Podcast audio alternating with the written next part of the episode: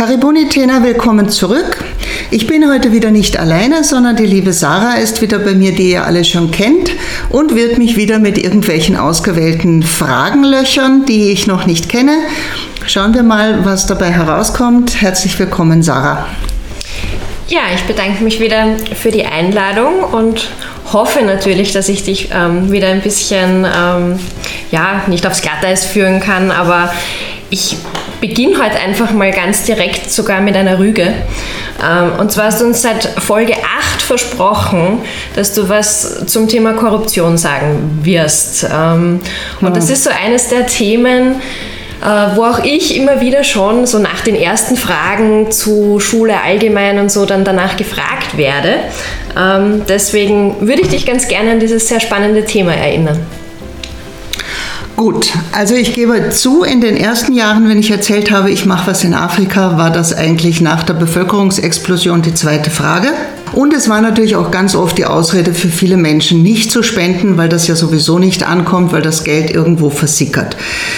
Ganz ehrlich, seit den vielen Dingen, die hier bei uns im Lande und in Europa passieren, in Brüssel, in Deutschland, in Österreich, jetzt ja gerade ganz kürzlich erst, wird diese Frage zumindest in meinem Umfeld ein bisschen leiser, weil wir wohl gesehen haben, dass Korruption nicht nur ein Thema in Afrika ist, sondern durchaus auch ein Thema bei uns. Ähm, das heißt, man könnte jetzt auch sagen, erstmal vor der eigenen Türe kehren. Aber natürlich, ich will das nicht beschönigen. Es gibt diese Korruption in äh, Kenia und es ist natürlich vor allem diese Alltagskorruption, mit der wir da zu tun haben. Es gibt sie auch auf größerer Ebene. Äh, ich erinnere mich, vor ein paar Jahren bin ich einmal beim Sportminister vorstellig geworden und habe gefragt, ob es da nicht vielleicht für unsere Schule fürs Schwimmen eine Unterstützung geben könnte. Und ich habe ihn beinhart gebeten um 15.000 Euro umgerechnet. Und er war sehr freundlich und hat gesagt, das ist alles überhaupt kein Problem, wenn ich 30.000 einreiche. Und ich gebe zu, ich war vollkommen blauäugig und habe es absolut nicht verstanden, was dieser Typ mir damit eigentlich sagen wollte. Und nach mehrmaligem Nachfragen war er dann schon etwas genervt, dass ich blöde weiße Europäerin überhaupt nicht wusste, was er meint. Also gemeint war schlicht und einfach das, von dem ich überzeugt bin, dass es bei uns in der Politik genauso abläuft. 30.000 einreichen, 15.000 bekommen, die anderen 15.000 verschwinden in besagte schwarze Kanäle. Diese Alltagskorruption merkt man, wenn man durch, durchs Land fährt, vor allem was die Polizei betrifft. Ähm, früher war das schlimmer.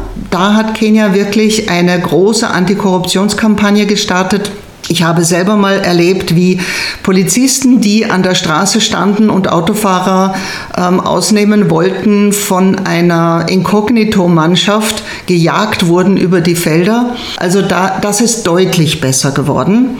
Aber es ist natürlich noch nicht so gut wie in Nachbarländern. Wenn man zum Beispiel durch Tansania reist, da hat man das fast so wie bei uns, dass sich die Polizei ausweisen muss, ähm, auch höflich sagen muss, warum sie dich aufhält und eine Rechnung ausstellt. Rechnung ausstellen ist sowieso nichts, was du in Kenia freiwillig bekommst. Da musst du wirklich drauf bestehen und von der Polizei schon gar nicht. Das heißt, es kann dir passieren, du hast eine Strecke von 30 Kilometern und alle fünf Kilometer hast du eine Polizeistreife, die dich aufhält. Das funktioniert dann immer nach dem gleichen Motto. Der Fahrer wird gebeten, auszusteigen und hinter das Auto zu kommen. Die Polizei möchte ihm gerne was sagen. Ähm, und jeder Fahrer in Kenia weiß, dass er immer passend 100 Kenia-Schilling-Scheine bei sich zu tragen hat, die dann einfach mal den Besitzer wechseln. Also diese Art der Korruption gibt es noch immer. Und es ist auch tatsächlich noch immer so, dass wenn du als Privatmensch die Polizei zum Beispiel mal brauchst, weil du etwas anzeigen möchtest, weil der Nachbar etwas tut, zu viel Lärm, ähm, irgendwo etwas passiert, was jetzt nicht gerade mit Lebensgefahr zu tun hat, ähm, dann wechseln schon einmal gerne Scheine den Besitzer, ähm, damit die Polizei überhaupt kommt, damit sie einschreitet, damit sie was tut. Also diese Art von Korruption ist noch da. Manchmal kann man natürlich Korruption nicht wirklich unterscheiden von Trinkgeld geben. Also ich, ich tue auch hier in Österreich äh, sowas Böses wie der Postdame äh, immer wieder mal etwas für die Kaffeekasse dalassen und werde, glaube ich, besser behandelt als vielleicht die Nachbarin, die das nicht tut. Und das muss man in Kenia natürlich ununterbrochen machen. Was für mich viel schlimmer ist als diese Art von Korruption, weil mit der habe ich jetzt, weil wir doch eine große Organisation sind, einen Namen haben, ein Image haben, nicht mehr so viel zu tun, weil das traut sich jetzt nun doch keiner und alle wissen auch, wir machen das nicht, wir zahlen das nicht. Ähm, bei uns steigen sie sozusagen auf die Seife damit.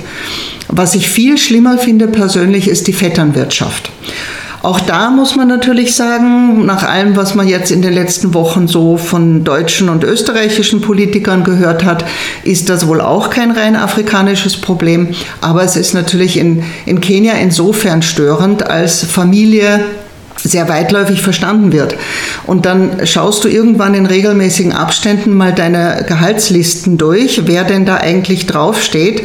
Und dann kommt von irgendwo äh, die, der Hinweis, das ist übrigens der Cousin von, von und das ist die Cousine von und das ist der Schwager von. Und dann hast du manchmal das Gefühl, du hast einen ganzen Familienclan beschäftigt und ähm, die, die mogeln sich auch gerne so hinein, indem sie zuerst einmal ähm, ja, freiwillige Arbeit leisten, so für drei Wochen, vier Wochen, fünf Wochen. Und es wird dir dann auch gesagt, ja, der hilft uns jetzt ein bisschen freiwillig, der kriegt dafür nichts, nur das Essen in der Schule. Und wenn du das nächste Mal nach drei Monaten kommst, steht der plötzlich auf der Gehaltsliste. Und das passiert schon immer wieder. Manchmal sehe ich es ein. Einer in der Familie hat einen Job und versucht natürlich alle anderen auch zu einem Job zu verhelfen. Manchmal ist es wirklich störend. Und wo es für mich immer wieder wirklich störend ist, wenn ganze Familienclans ähm, etwas basteln, bevorzugt Schulen oder Kindergärten, äh, wo wirklich alle Familienmitglieder mit Jobs bedacht werden ähm, und im Grunde genommen dort eine Firma in der Firma entsteht. Also das wird dann schon für mich ein bisschen heikel. Aber ja, diesen, diese Alltagskorruption gibt es.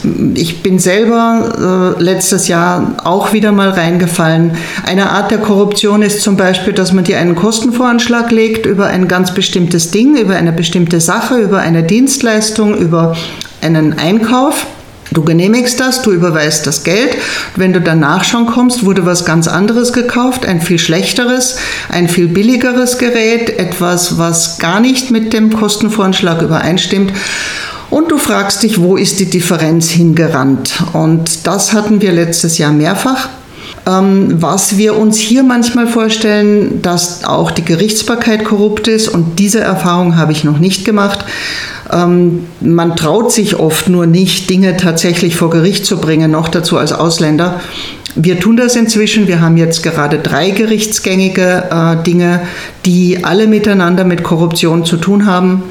Und da wehren wir uns jetzt einfach. Und wenn man das tut, bekommt man auch in den meisten Fällen recht, weil wirklich von oben gesorgt wird. Und das ist immer wieder das Thema, auch bei jeder politischen Rede wir müssen im Land etwas tun, um diese Korruption ja, auszumerzen. Schauen wir mal, ob es gelingt. Ähm, vielleicht gelingt es in Kenia früher als bei uns, wer weiß. Ja, wer weiß, ich würde es tatsächlich auch nicht ganz ausschließen.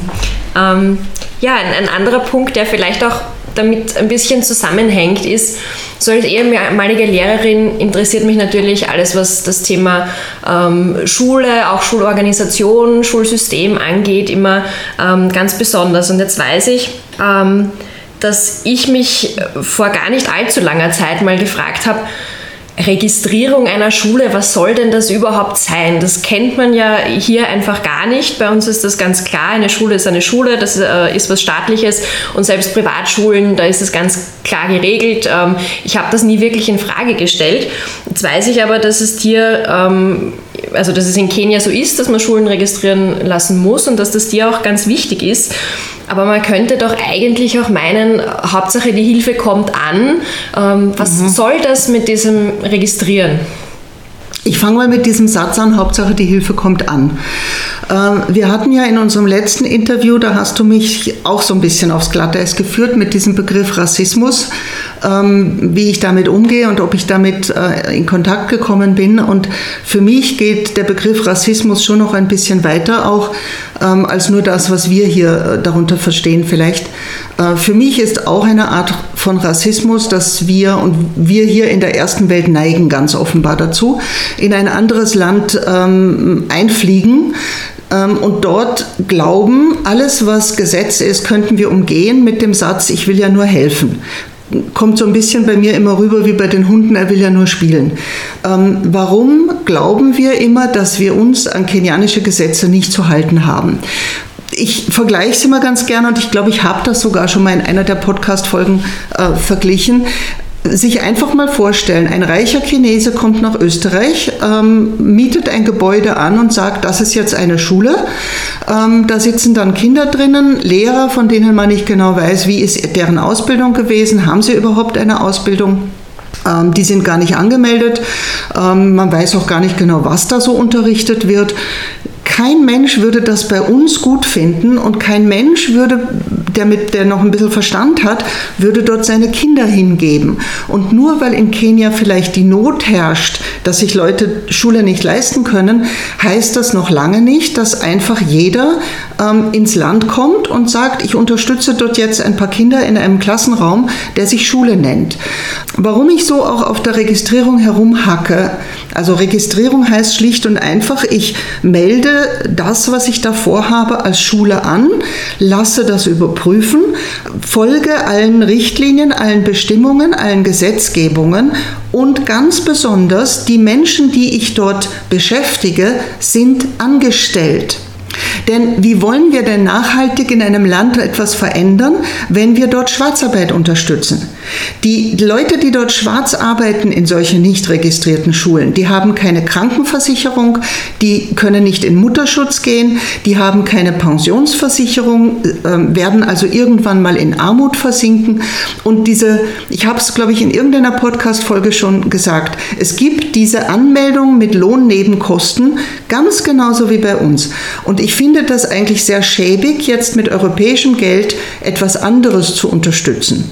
Und es geht natürlich auch darum, wenn du diese Menschen nicht anmeldest, zahlst du keine Steuern. Und auch wenn wir hier manchmal über die hohen Lohnnebenkosten äh, raunzen und über die Steuern raunzen, ich glaube, jedem, der ähm, ein bisschen denken kann, weiß, dass sich ein Staat auch nur entwickeln kann mit einem Minimum an Steuern. Wie soll ein Staat Straßen bauen, ähm, öffentliche Gebäude erhalten, ähm, auch Schulen erhalten, öffentliche Schulen erhalten, wenn es auf der anderen Seite nur Schwarzarbeit gibt? Und wenn die Kenianer das untereinander tun, finde ich, ist das eine Sache. Aber wenn wir aus Europa kommen mit unserem europäischen Geld und etwas unterstützen, was ganz klar gegen die kenianische Gesetzgebung ist, wenn wir Schwarzarbeit unterstützen, wenn wir es mit unserem Geld erlauben, dass da Menschen nicht sozial versichert sind, keinen Mutterschutz bekommen, keine Pensionsansprüche bekommen und dass keine Steuern gezahlt werden, dann finde ich das einfach schäbig. Ich finde es nicht nachhaltig. Und du merkst schon an meinen Emotionen, da könnte ich mich dann wahnsinnig drüber aufregen, weil das ist einfach falsch verstandene Hilfeleistung. Und wenn es jetzt zu den Kindern geht, es gibt ganz, ganz viele Schulen, die beschäftigen Lehrerinnen, die gerade mal, bei uns würde man sagen, so das erste Staatsexamen geschafft haben.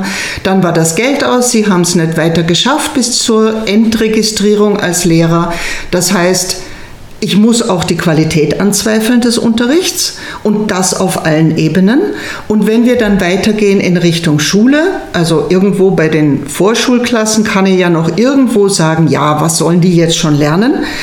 Was aber im neuen Schulgesetz auch ja anders geregelt ist. Aber wenn ich jetzt zu einer Schule gehe mit erster, zweiter, dritter, fünfter Klasse, und ich möchte, dass diese Kinder vielleicht dann später in eine öffentliche Schule gehen.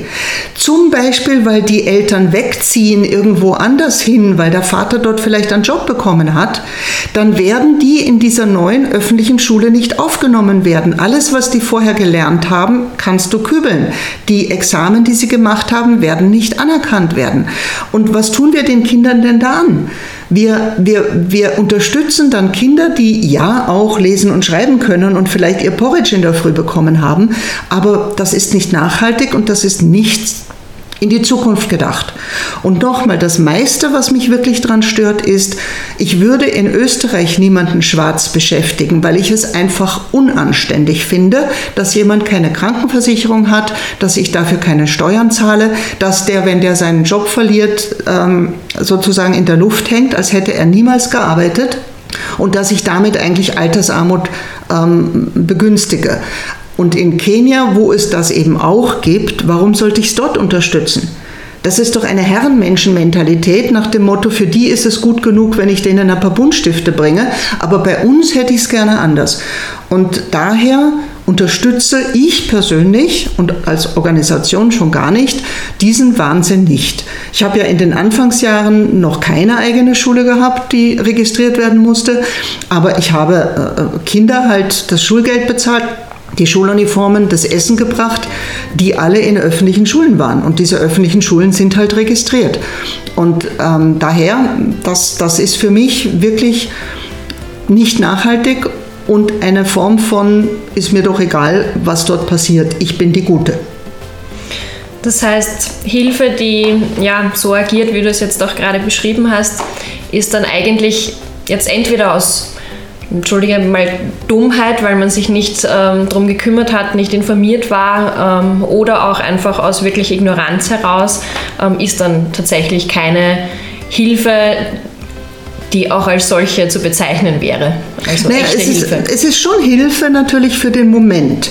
Und den Eltern ist es im ersten Moment vielleicht egal. Die, die freuen sich natürlich, ganz klar. Das Kind kriegt was zum Essen in der Schule und kriegt vielleicht von irgendwelchen netten Weißen auch noch eine Schuluniform dazu und ist irgendwo aufgehoben. Ähm, aber es ist wir müssen doch weiterdenken. Von unserer Seite her hat es keinerlei wirklichen Nachhall, Nachhaltigkeit. Und wenn ich schon helfe, dann würde ich doch sagen, wir helfen so, dass das auch tatsächlich eine richtig gute Zukunftsperspektive ist. Ich denke, das trifft es auf jeden Fall gut, weil diese Zukunftsperspektive, die brauchen wir und die brauchen vor allem die Menschen, die Kinder, die Familien in Kenia.